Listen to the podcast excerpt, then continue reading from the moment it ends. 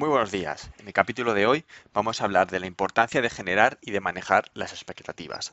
Antes de continuar, no olvides suscribirte al podcast y darle 5 estrellas. Atentos que vamos a comenzar con el capítulo número 53, pero antes un poco de música y comenzamos.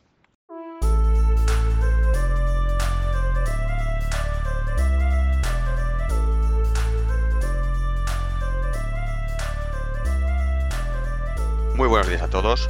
Bienvenidos, yo soy Roberto Rodríguez y esto es Líder Ingenioso, el podcast donde te ayuda a crecer personal y profesionalmente compartiendo contigo conceptos actuales de ingeniería y desarrollo personal y potenciando el liderazgo y la motivación.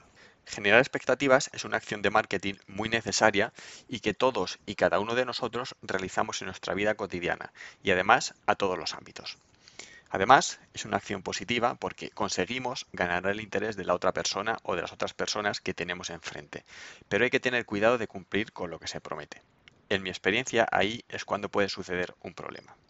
Sabéis que en comunicación el mensaje transmitido y el mensaje recibido no siempre son coincidentes y ahí precisamente es donde puede nacer el problema.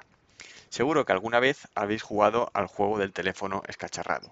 Es un juego en el que una persona transmite un mensaje a otra persona y esta a su vez lo propaga a otra persona y así sucesivamente.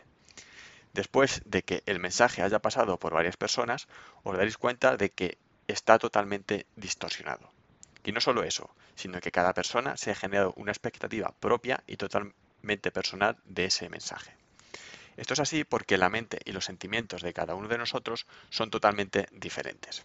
También puede suceder lo contrario, intentar generar expectativas, pero recibir el efecto contrario, el pasotismo. Si este es tu caso, vamos a ver qué es necesario para generar expectativas. Hoy vamos a hablar en el capítulo de tres herramientas totalmente necesarias para generar expectativas. La primera de ellas es la creatividad.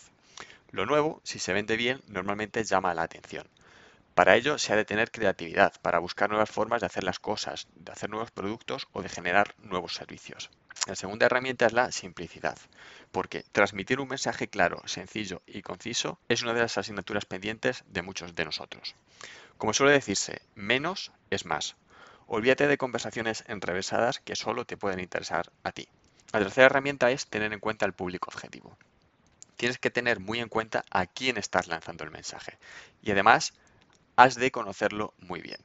No es lo mismo lanzarlo a un compañero que está familiarizado con el argot y la terminología que hacerlo a un CEO al que le interesan los retornos de inversión. Genial, ya conoces cómo generar expectativas, pero ¿para qué sirve generarlas? Lo primero es para llamar la atención. Como te puedes imaginar, esto puede ser bueno o puede ser malo. Si los resultados son positivos, llamar la atención, siempre en su justa medida, te beneficiará porque comenzarán a tenerte en cuenta. En cambio, si los resultados son negativos o no superan las expectativas, tu imagen no saldrá reforzada. También sirve para conseguir tus objetivos.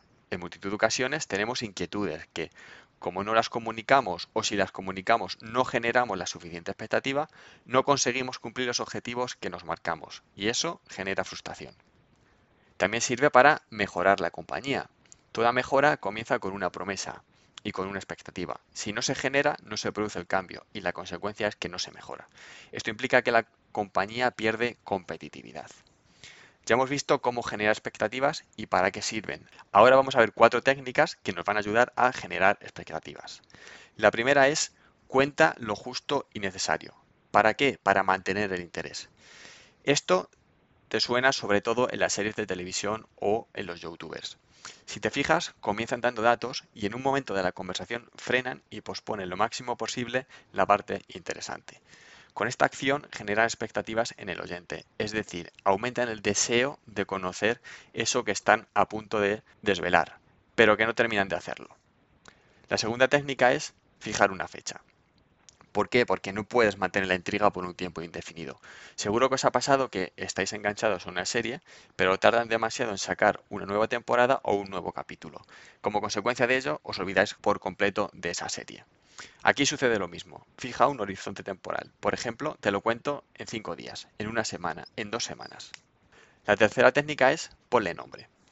Toda campaña publicitaria tiene un nombre y además Busca un nombre que todo el mundo recuerde. El objetivo es entrar en la mente del que recibe el mensaje. Y por último es transmite entusiasmo. Si tú no crees en tu idea y además no lo demuestras con entusiasmo, ¿por qué van a creer en ti los demás? La ilusión se transmite, no lo olvides. Conclusión.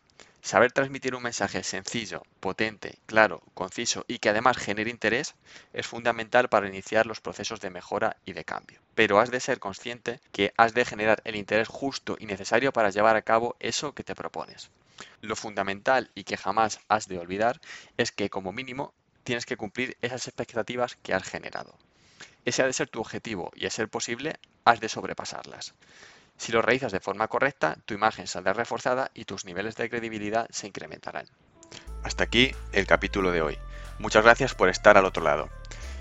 Recuerda que puedes seguirme en LinkedIn, busca Roberto Rodríguez López. ¿Por qué? Porque ahí comparto todas las novedades del blog y del podcast. No olvides suscribirte dándole al botón de seguir en la plataforma en la que lo estés escuchando. Apple Podcasts, Evox, Google Podcasts, Spotify. Y para terminar, Quería dar las gracias a todos aquellos oyentes que nos escuchan tanto en Europa, en América Latina, en Estados Unidos y en otros sitios del planeta. Muchas gracias a todos.